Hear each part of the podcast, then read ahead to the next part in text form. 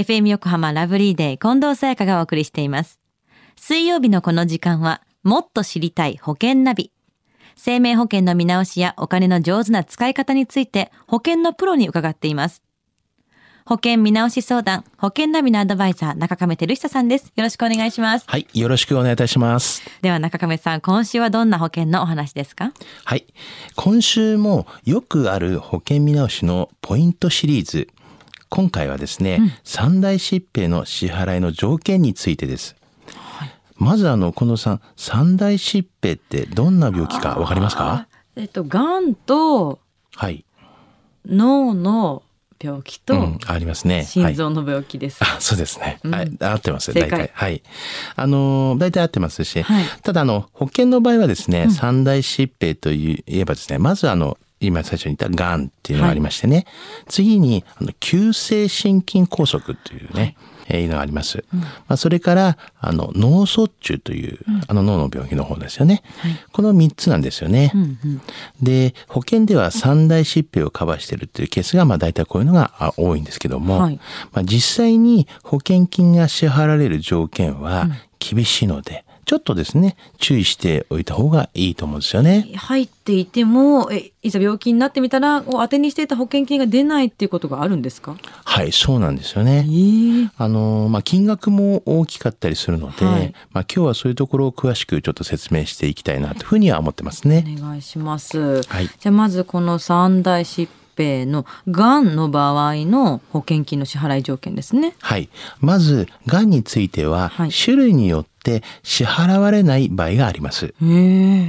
あの、すべてというわけではありませんが、はいあの、例えば、上皮内がんとか、はい。あの、皮膚がんとか、うんまあ、乳がんとか、まあ、こういったものがですね、対象となっていない場合が多いんですよね。そうなんですね。これしっかり見ないとですね。そうなんです。はい。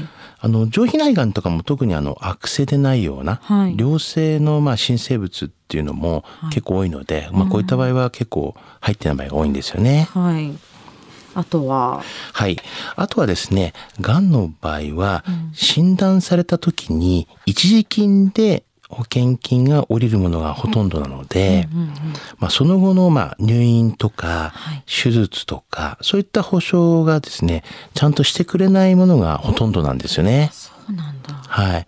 で、それからよく最近言われる抗がん剤治療なんていうのもですね、まあ、三大疾病ではちょっとカバーしてくれているないないんですよね。ななるほど。まあ、がんになりました。その後が大変だったりもするから、そのがん保険っていうもの、専門のものを入っていた方がいいっていうことですよね。そうですよね。やはりあの、単品のがん保険の方が、はいまあ比較すると保証が充実していますので、うんうんまあ保証で言えばですね、そういったあの、がん保険みたいな方がちょっといいので、うんあの、三大疾病という形だとちょっと物足りない方もいらっしゃるんではないでしょうかね。うんうんで、まあ、次にですね、三大疾病の一つ、急性心筋梗塞の場合なんですけども、はいまあ、保険金の支払い条件ですが、60日ルールっていうのがあるんですね。うんうんこれは、あの、急性心筋梗塞になっても、その後、60日以上入院など、まあ、生活に支障をきたさなければ、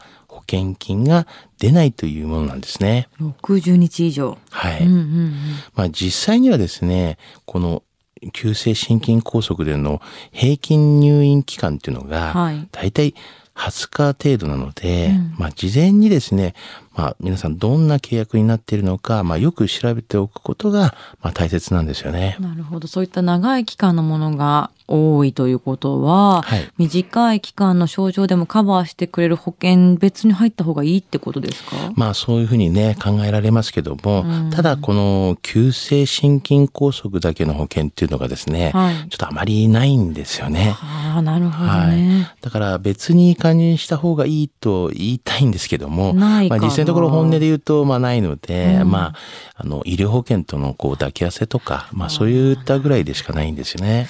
そして最後に脳卒中の場合はいかがですか？はい。あの、三大疾病の脳卒中の場合の支払い条件としてはですね、うん医師から、まあ、運動失調もしくは、あの、麻痺だったりとか、あの、言語障害などの精神的な後遺症が、まあ、持続したと診断された場合ですよね。まあ、そういった場合の受けた場合などの要件が設けられているっていうのが多いんですよね。なるほど。じゃあお医者さんからちゃんとそういったものが出てますよと診断を出してもらわなきゃいけないってことですよね。そうなんですよね。はいすごいトリッキーですね。全体的に。こういったところではですね、うん結構決め事が多いので、結構厳しいんじゃないかなというふうに入思いますっとけば安ね。心ってわけじゃないですね。そうなんですよね。では中亀さん、今日のお話、知得指数は？はい。ズバリ95です。95。はい。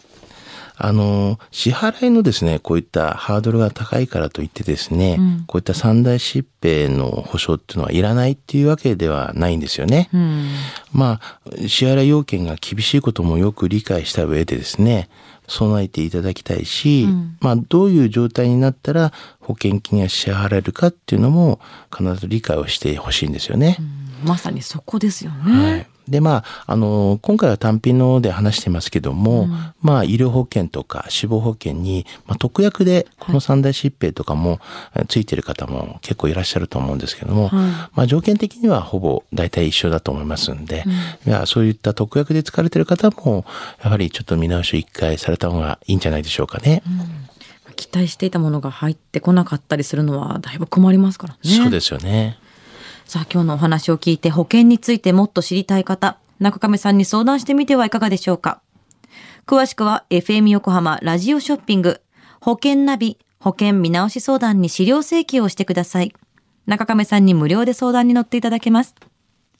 お問い合わせは電話番号045-224-1230 045-224-1230または FM 横浜のホームページのラジオショッピングからチェックしてください。もっと知りたい保険ナビ。保険見直し相談、保険ナビのアドバイザー、中亀照久さんでした。ありがとうございました。はい、ありがとうございました。